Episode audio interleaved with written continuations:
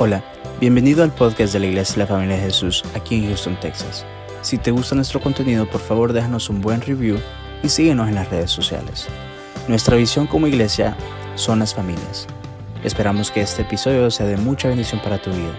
Somos tu familia.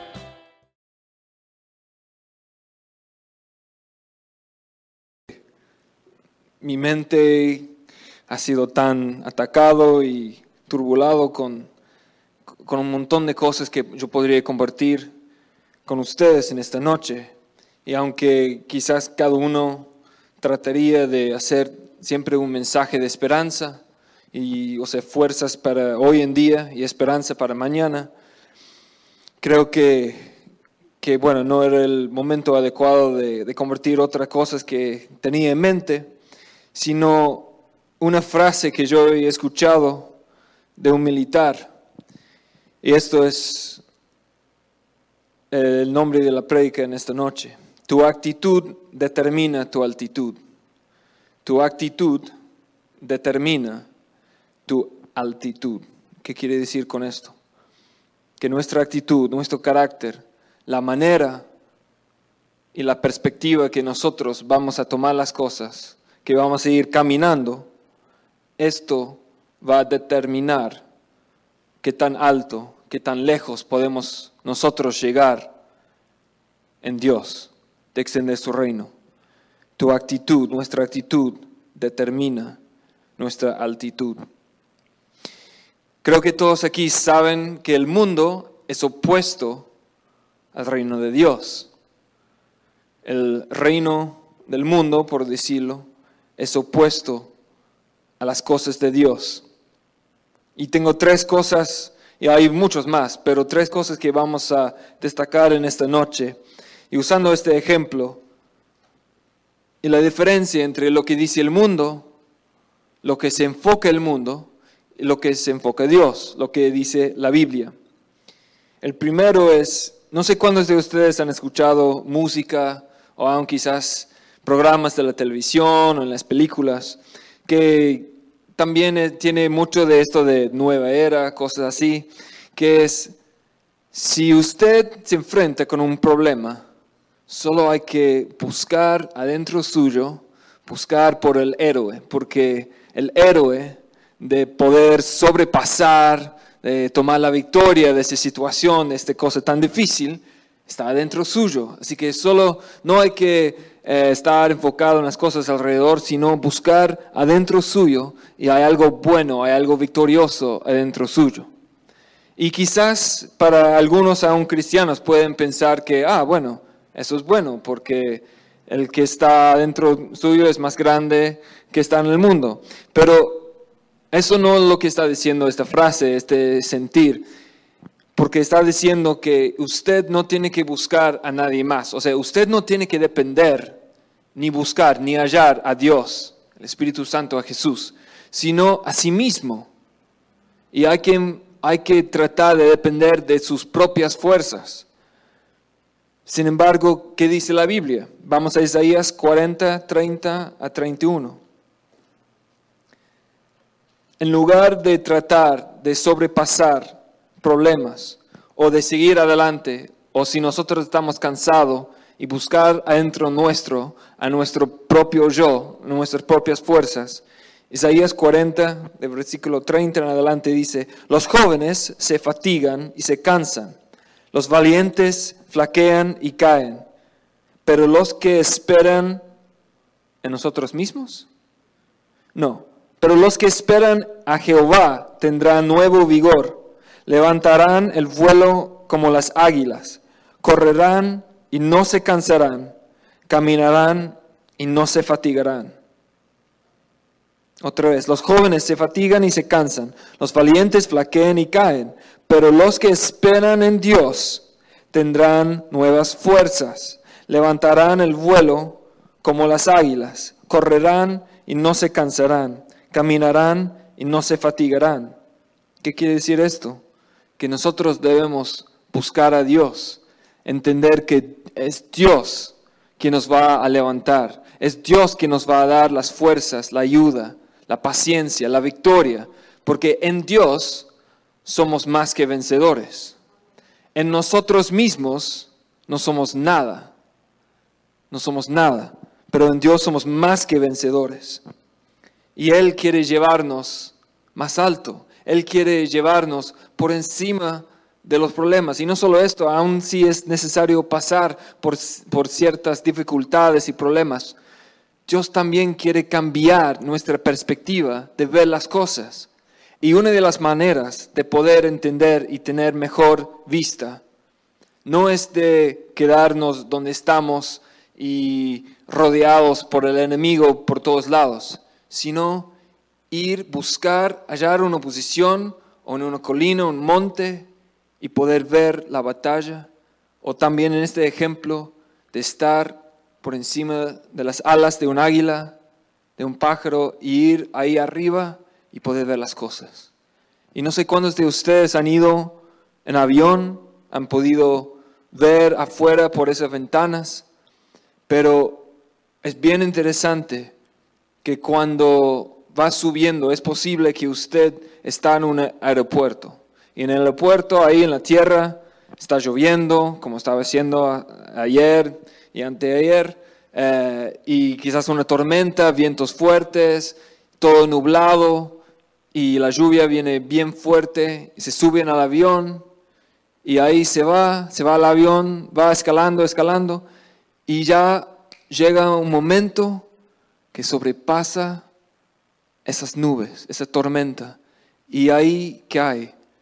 Estamos bien alto en la atmósfera, quizás 30 mil pies, lo cual sería como 10 kilómetros promedio, y ahí no hay nada, es tranquilo, es paz. Ahí se puede ver si es durante el día el sol y, y puede ver el cielo así tranquilo, pero ahí abajo, ahí están las nubes, ahí está la tormenta, ahí está la lluvia, pero ahora no le afecta, ahora usted tiene otra perspectiva. Y así es en este pasaje, levantarán el vuelo como las águilas.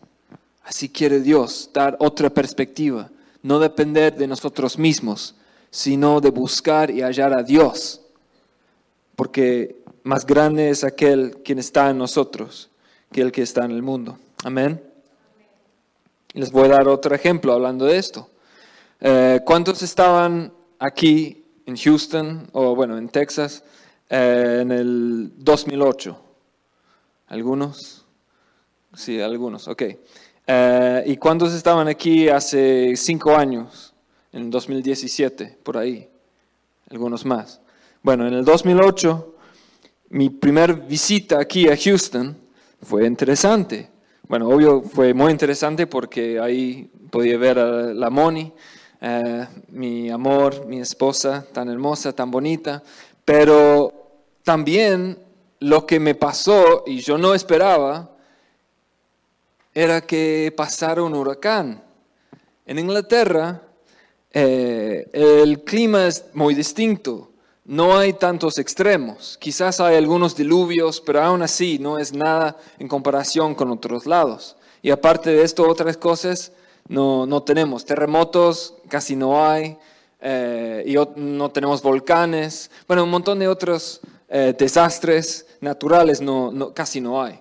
Sin embargo, yo llegué aquí y yo me acuerdo que una semana antes que iba a volver para Inglaterra, llegó las noticias que iba a llegar un huracán, y ese huracán era el huracán Ike, o Ike, no sé cómo se dice, pero fue bien interesante porque este huracán fue distinto a otros huracanes porque es casi siempre es una de dos cosas. O el huracán tiene vientos bien fuertes, bien rápidos, y la velocidad es tanto que es más por destrucción. Siempre hay lluvia y quizás hay diluvios, pero normalmente un huracán se representa o el lado del viento, de destrucción por el viento, o si no, que quizás no hay tanto viento o siempre sí hay, pero más que nada se nota por la lluvia, por el diluvio que trae. Y el huracán Ike en el 2008 aquí fue reconocido por el viento. Y yo me acuerdo que estamos eh, en la casa de nuestros pastores en, en Pora, también con otras familias, y también empezamos a preparar porque ya sabíamos que, bueno, ya no había tiempo de poder salir, la gente no sabía, también muchos tenían miedo porque en este momento, hace un año y medio, casi dos años eh, antes, pasaba el huracán Katrina, que en Luisiana fue uno de los peores huracanes en todos Estados Unidos, que muchos, muchos perdieron sus casas en Nueva Orleans y muchos eh, se mudieron para vivir en Houston. Eh, así que ya había mucho miedo, nosotros ahí quedamos y habíamos varios hermanos. Yo me acuerdo que ayudaba con el pastor y con otros, con Diego y Lamoni y otros, y estamos preparando y también poníamos cinta eh, y cartón ahí por las ventanas, eh, y bueno, y cosas parecidas, y siempre asegurando que teníamos agua. Pero nunca me, voy a poder olvidar, no solo como me hacía sentir que, o sea, los ansios y estar eh, quizás aún con un poco de miedo, pero el sonido de cuando el, ojo del huracán, o sea, justo antes que el ojo del huracán pasara, es donde es más rápido y más fuerte, más intenso. Y ahí cuando llegaba cerca, era como un tren y se escuchaba eh, estos vientos tan fuertes hasta los árboles y todo. Y bueno, fue un desastre. Después, eh, cuando nosotros teníamos que ver y asegurar que todo viene en la iglesia, no sé cuántos de ustedes saben, pero Dios en su soberanía guardó esta iglesia, este local. Toda esta calle de Lilja estaba inundado. Todas las casas por este lado estaba inundado. Todos los edificios y las casas y todo ahí estaba inundado. ¿Se acuerda? ¿Y sabe qué? Esta inundación, este diluvio, llegó hasta un pie por encima, por alrededor de este edificio. Yo no podía creer. Y en este momento había muchos jóvenes y otras familias que estaban aquí. ¿Usted estaba aquí también? No. Pero había familias jóvenes y un montón de personas aquí. Y yo me acuerdo que creo que ni usted pastora, ni el pastor, ni otros estaban tan preocupados cuando se daban cuenta que había inundaciones y que este fue uno de los códigos ZIPS más fuertes. Y esto fue antes que todos eh, los edificios tenían que tener retention pond y todo esto. Y esto fue causa porque ahora, hoy en día, aquí en Houston, casi todos lo tienen que tener. Pero, pero yo me acuerdo, y lástima que no podía encontrar este video cuando nosotros estamos grabando, que llegó el agua justo un pie alrededor. No tocó el agua ni entrar de este edificio. Y con todas las personas ahí, y de veras fue un milagro porque era imposible. Y tuvimos que venir en el en la troca del, pastor en aquel momento, y porque la mayoría de calles no podían pasar con carro, pero aquí Dios tuvo misericordia. Pero el punto es que, que sea diluvio, que sea la destrucción por el viento, este huracán me marcó a mí y creo que a muchos más de entender que aún en aquellas cosas destructivas, aún en estos desastres naturales. Ahí está Dios. Y hay que también entender que Dios con sus alas, con esta imagen de las alas de esta águila, y como también dice esta canción, en la sombra de tus alas yo me gozaré.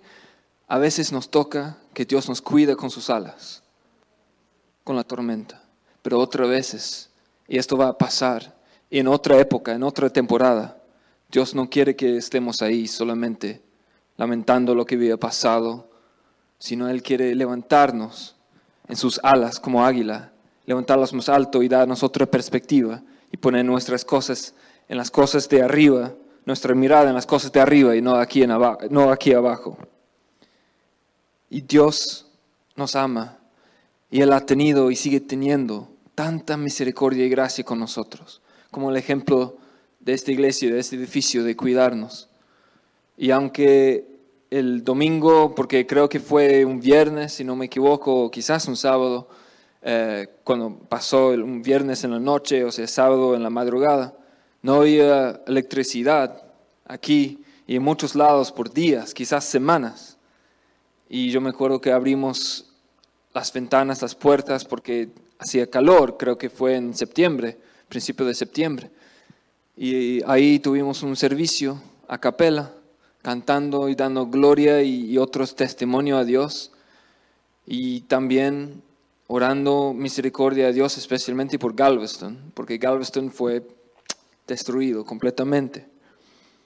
Pero ahí podemos nosotros gozarnos y darle gracias a Dios en ese momento, aún en medio de la tormenta. Segundo, ¿qué dice el mundo? El mundo dice que hay que buscar nuestro propio bien, hay que hacer las cosas para llegar a ser, eh, para nosotros llegar a ser alguien importante, como un VIP, un exitoso, buscar nuestro propio bien. ¿Y qué dice Dios? Vamos a Santiago 4, versículo 8.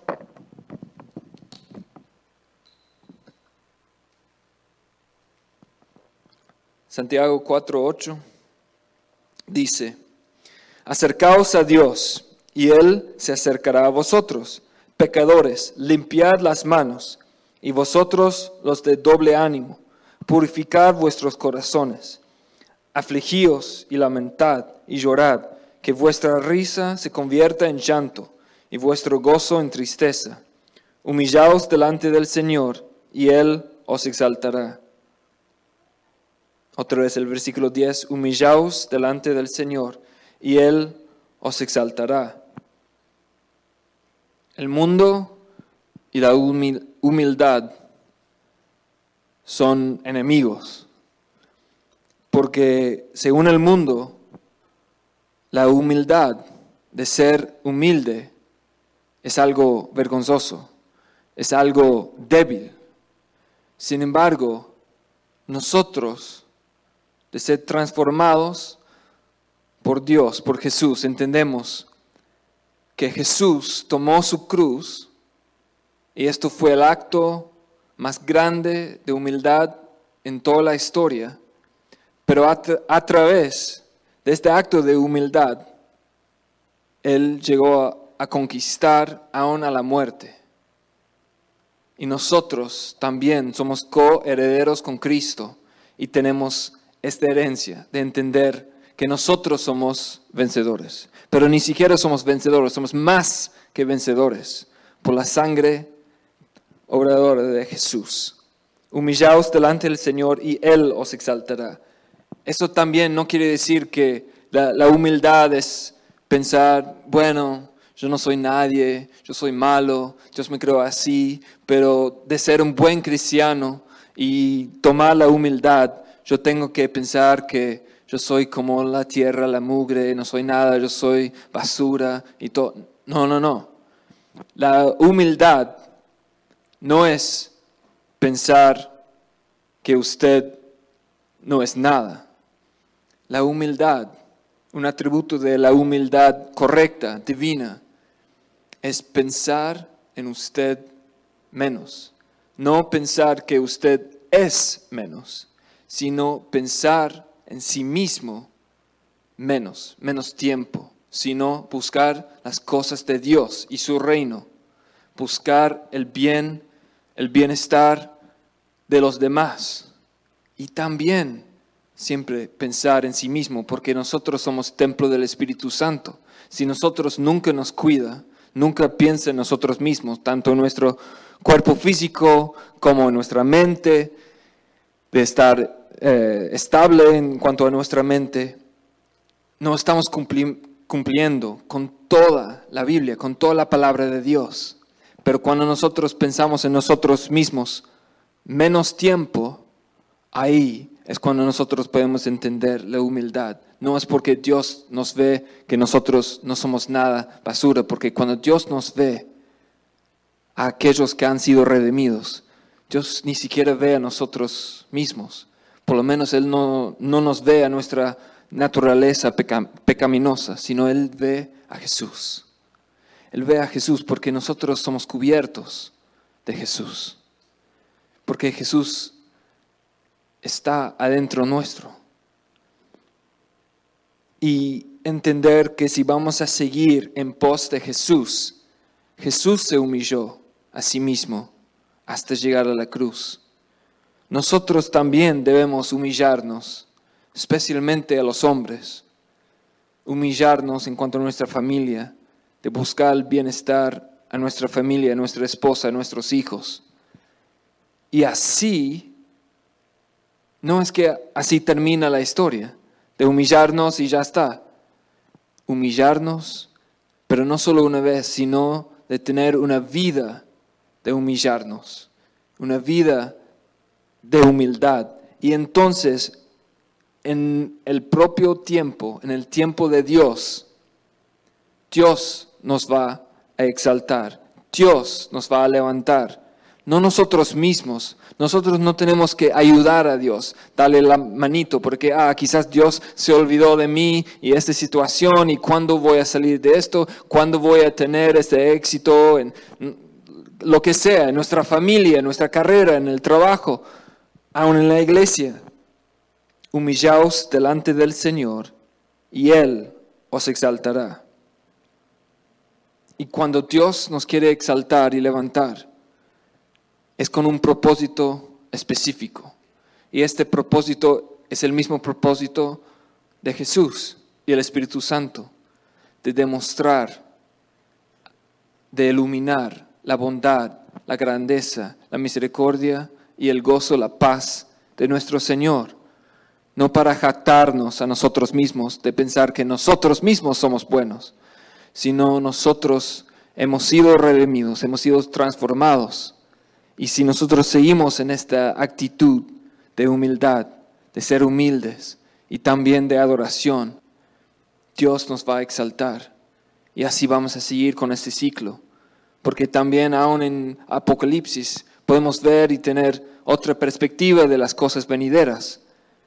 Los que han caminado, que han aceptado a Jesús, van a recibir una qué? Una corona. Vamos a recibir esa corona de vida. Pero ¿qué pasa? También da el ejemplo de los ancianos ahí, que día y noche no se paran de recibir esa corona, pero luego al mismo tiempo entregárselo otra vez a Dios y declarar que solo Él es digno. Dios nos va a dar coronas, Él nos va a dar premios seguramente en el cielo y muchas veces aquí en la tierra también cuando seguimos principios bíblicos. Pero el propósito de que nosotros seamos exaltados después de encontrar y seguir con la humildad es para glorificar a nuestro Dios. Porque en todo debemos glorificar a Dios. Amén. Solo a poco. En todo debemos glorificar a Dios. Amén. Amén. Y tercero, otro ejemplo que nos da Jesús. El mundo dice que hay que agarrar, hay que tomar lo que usted piensa que le debe, que es suyo, el lugar de honor, que otros te van a respetar, si usted va a ser fuerte y lo va a agarrar, ya tarde o temprano ya se van a reconocer que usted merece esto y que usted es digno de honra. Tomar lo que usted piensa que ya es suyo. Pero ¿qué dice Dios y la Biblia? Vamos a Lucas 14, versículo 7. Lucas 14, versículo 7. Y dice, observando cómo escogían los primeros asientos a la mesa, refirió a los convidados una parábola diciéndoles, cuando seas convidado por alguno a bodas, no te sientes en el primer lugar, no sea que otro más distinguido que tú esté convidado por él. Y viniendo el que te convidó a ti y a él te diga, dale tu lugar a este. Y entonces comiences con vergüenza a ocupar el último lugar. Mas cuando seas convidado, ve y siéntate en el último lugar, para que cuando venga el que te convidó, te diga, amigo, sube más arriba. Entonces tendrás gloria delante de los que se sientan contigo a la mesa, porque cualquiera que se enaltece será humillado, pero el que se humilla será enaltecido.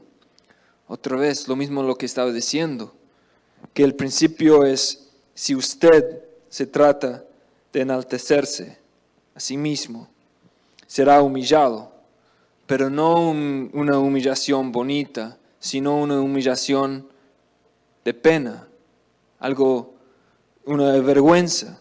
Pero si usted con esta actitud de humildad en todo, sigue buscando y hallando la humildad, Dios te va a hacer y te va a levantar, será enaltecido.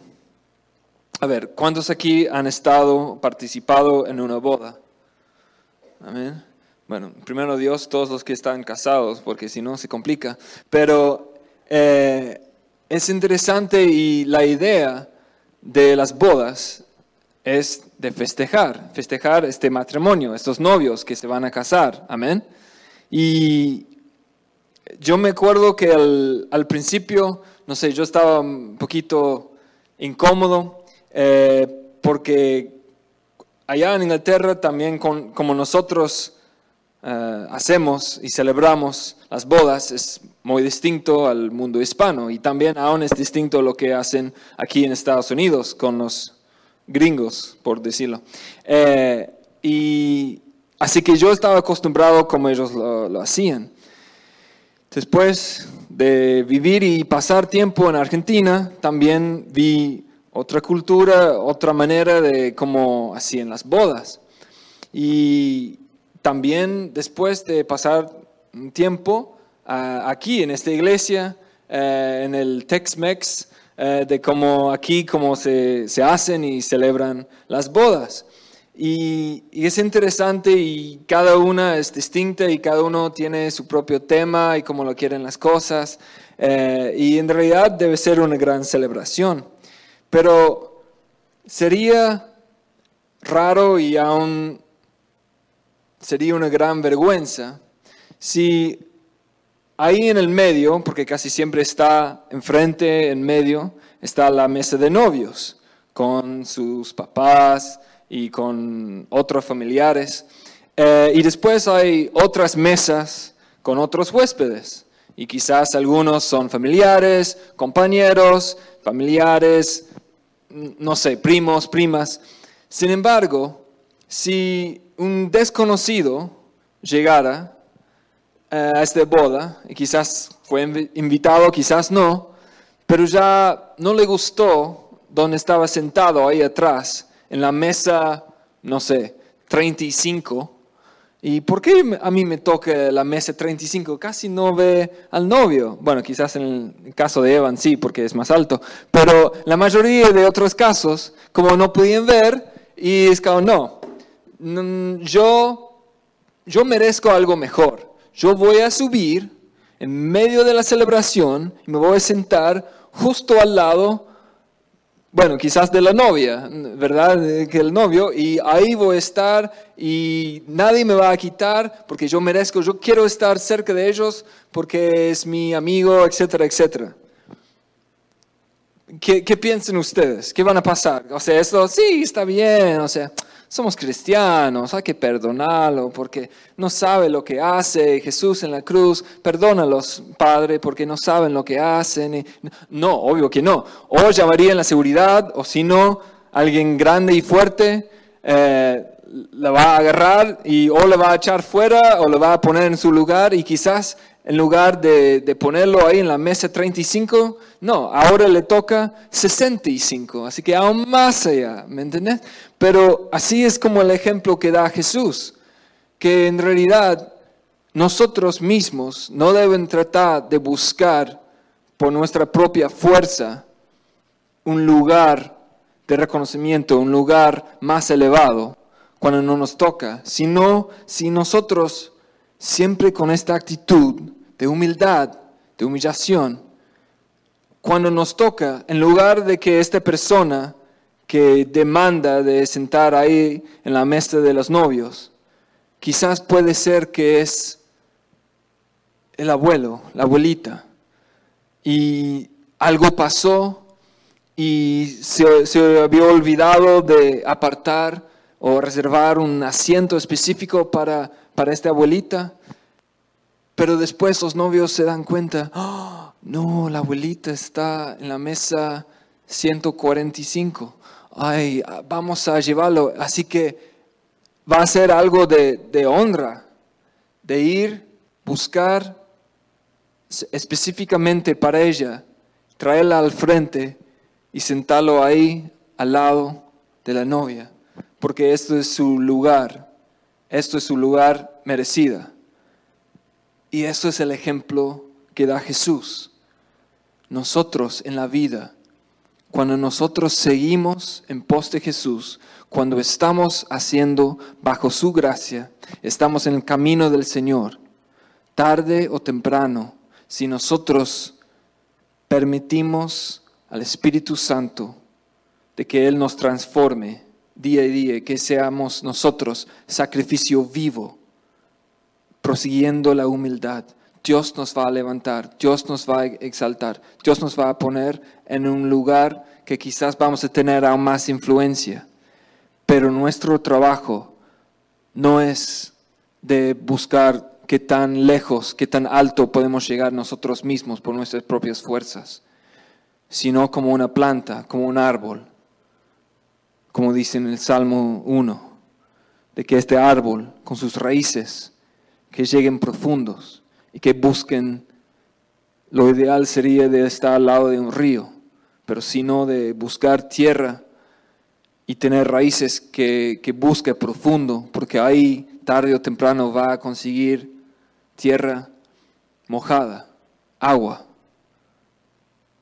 Y así nosotros, nosotros debemos buscar y ocuparnos de profundizar nuestra relación con Dios, la humildad, ir abajo.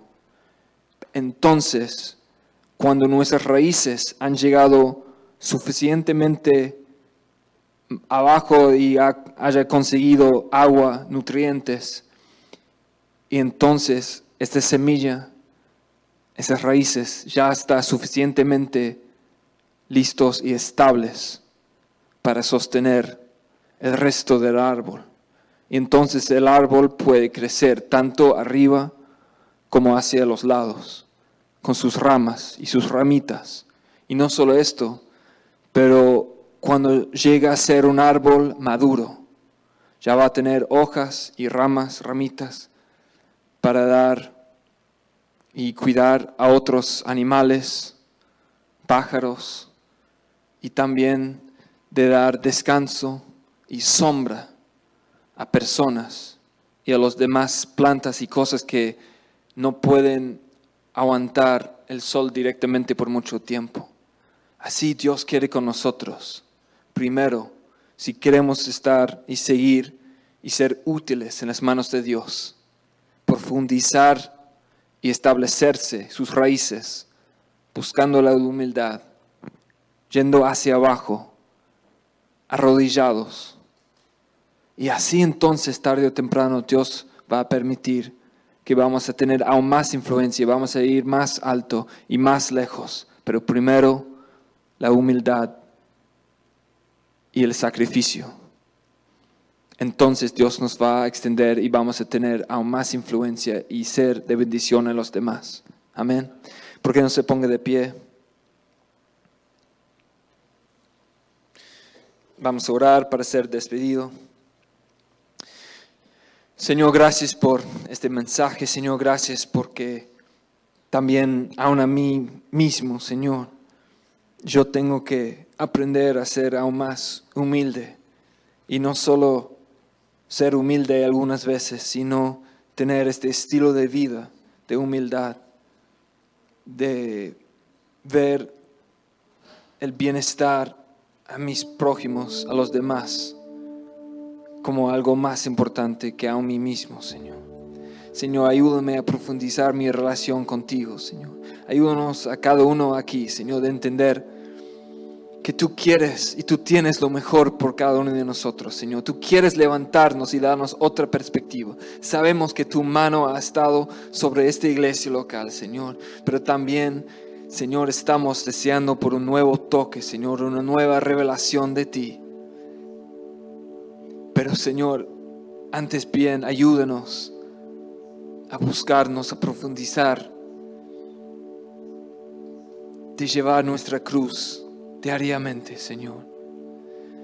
Enfocar en la humildad, lo cual el mundo no entiende y piensa que es una debilidad, pero sabemos que somos más que vencedores por este acto humilde que hizo Jesús en la cruz de Calvario hace dos mil años, Señor.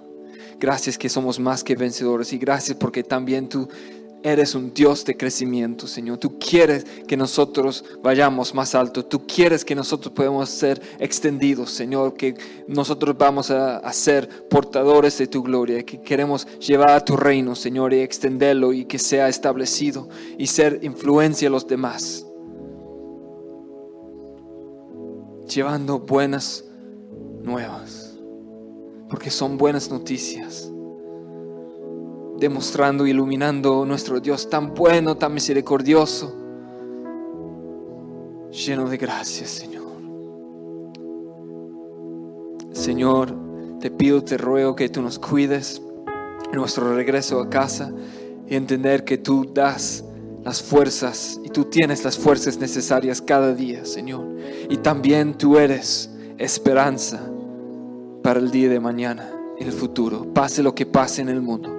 Nuestra esperanza está en ti, solamente en ti. Gracias Jesús. En tu nombre santo hemos orado. Amén. Amén. Gracias hermano.